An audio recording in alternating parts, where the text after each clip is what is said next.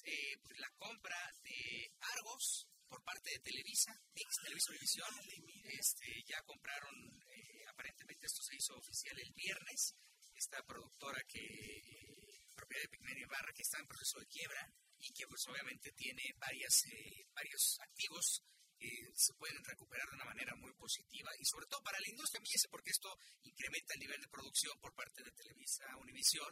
Eh, concretamente esto va canalizado a VIX para que tenga una mayor, un mayor flujo en cuanto a la eh, producción en cuanto a la producción de series se refiere o de algunos conceptos. Eh, se compraron las instalaciones que están en, en la Nepantla y esto evidentemente lo que va a hacer es incrementar la cantidad de estudios de grabación que tiene Televisa la meta, pues concretamente con esta plataforma de VIX, es eh, generar 160 mil horas al año de producciones para justamente atender a más de 600 millones de personas hispanoparlantes, este, concretamente de VIX. Eh, hay que olvidar que Argos también producía para Netflix y para una buena cantidad de productoras.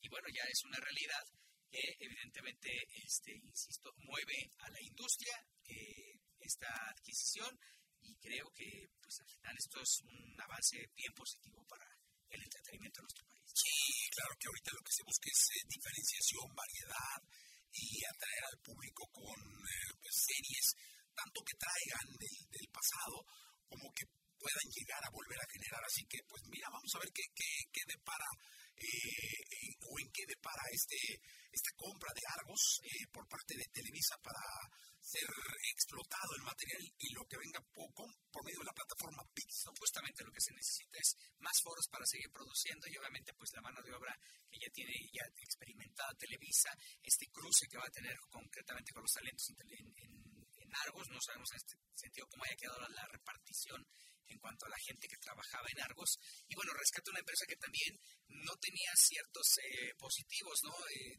Argos también desafortunadamente, así como producía contenidos, también se caracterizaba por pues, no pagarle a su gente o pagarse este proyecto, meterse la lana, hacer varias situaciones que evidentemente pues este generaban esta controversia y esta inconformidad por parte de la comunidad eh, creadora, pero que pues ahora con este nuevo rumbo pues puede llevarse un eh, puede reorientar en todos los sentidos, incluso en sueldos estamos competitivos, a toda la plantilla de trabajadores que está alrededor de la producción de, este, audiovisuales. Bueno, pues son cinco foros más impactantes que están aquí en Tlalnepantla, los que se suman a los que ya tienen en San Ángel. En San Ángel están, no hay que olvidar, hay varios foros, me parece que son 16 foros los que están en San Ángel, eh, aparte de cinco foros más que están en, una, en, en, el antiguo colegio Oxford que está al costado de Televisa San Ángel, más cuatro foros más que ahora ya tendrían en de Hollywood, pues este, yo creo que eso les va, le, va, es un refresco importante para la industria Sí, hay que ponerlos a chambear. Quedo aquí, los en la segunda. Y muy buenos días a todos.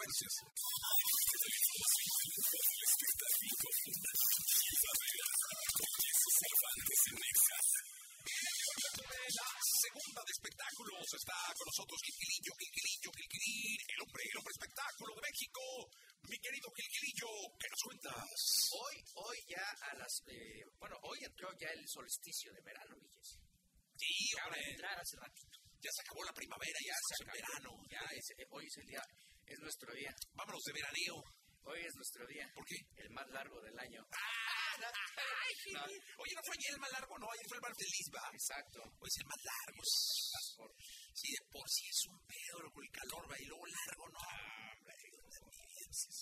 Oye, pero mira, hoy este, desafortunadamente, pues en el transcurso de la mañana nos enteramos de una noticia muy lamentable, el fallecimiento de Nino Canún, uno de los este, grandes comunicadores que ha dado el, medio en, televisión, en radio, un cuate, ¿te acuerdas de Aguántame el corte, no? Que decía, no? Los grandes debates de la televisión, yo creo que están eh, eh, sellados por, el, por la marca Nino Canún, o sea, creo que estamos hablando de un comunicador excepcional que en los últimos años pues eh, tuvo eh, algunas eh, complicaciones con las administraciones este, y había acusaciones directas por parte de Nino Canún en contra del Estado de que pues, estaba siendo víctima de un complot, ¿no? Y bueno, pues esto prácticamente lo puso aparentemente, de acuerdo desde la perspectiva del querido Nino, en, en, la banca durante varios años, ¿no? Prácticamente más de un sexenio.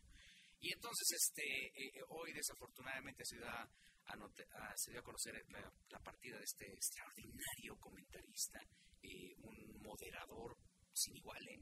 Yo creo que dentro de las grandes ligas de la televisión mexicana no había un moderador como Nino Canún, un cuate que podía tener en la mesa, en un estrado, siete opiniones diferentes y sabía perfectamente cómo repartir los balones, hacer que hablara uno, que callara el otro, controlar este un negociador maravilloso al aire y este desafortunadamente pues eh, falleció a los 80 años.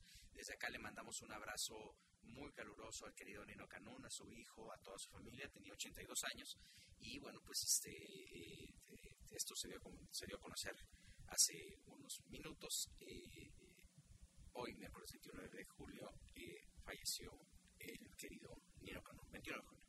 Pues este, que paz descanse y un abrazo solidario a toda su familia, mi querido Gil, un grande de la comunicación en México. Sí, sí, sí, la verdad es que sí, igual, o sea, un poder de convocatoria, porque también era la época en que había los grandes ratings. Para poner un poquito en contexto, tenía un programa que fue por las noches y después fue en la barra de, de las mañanas, en, una barra que aparentemente estaba muerta después de las 11 a la 1 de la tarde.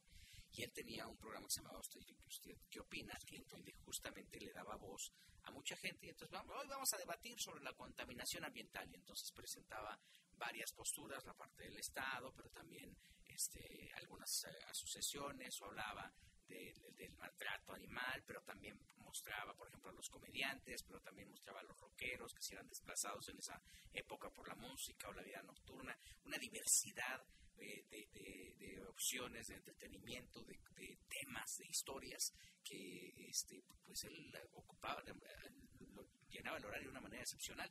Me acuerdo que había eh, programas nocturnos que acababan a las 6 de la mañana, o sea, se ligaban ya prácticamente con el matutino, ¿no? Sí, pero era un poco la moda, ¿no? Sí. Este, quedarte viendo y, no, ya me desvelé con. Y, sí, no, no, era, era, un, gran periodista, un gran tipo. Sí, maestro, un excelente comunicador. Yo todavía recientemente, me lo, bueno, todavía me lo encontraba en algunos restaurantes ahí. Él venía mucho aquí a la Hacienda de los Morales, en, Polanco, y ahí sentaba, es un figurín perfectamente bien vestido, su, este, ya sabes, su pañuelito y todo, muy, muy bien, este, siempre comportándose como lo que eran los extraordinarios comunicadores, muy empático con la audiencia y desde acá, como dijimos, un abrazo muy fuerte a su familia, Nino, y a todos este, sus hijos este, por este triste desenlace. Pues que en paz descanse, vamos a continuar con este programa.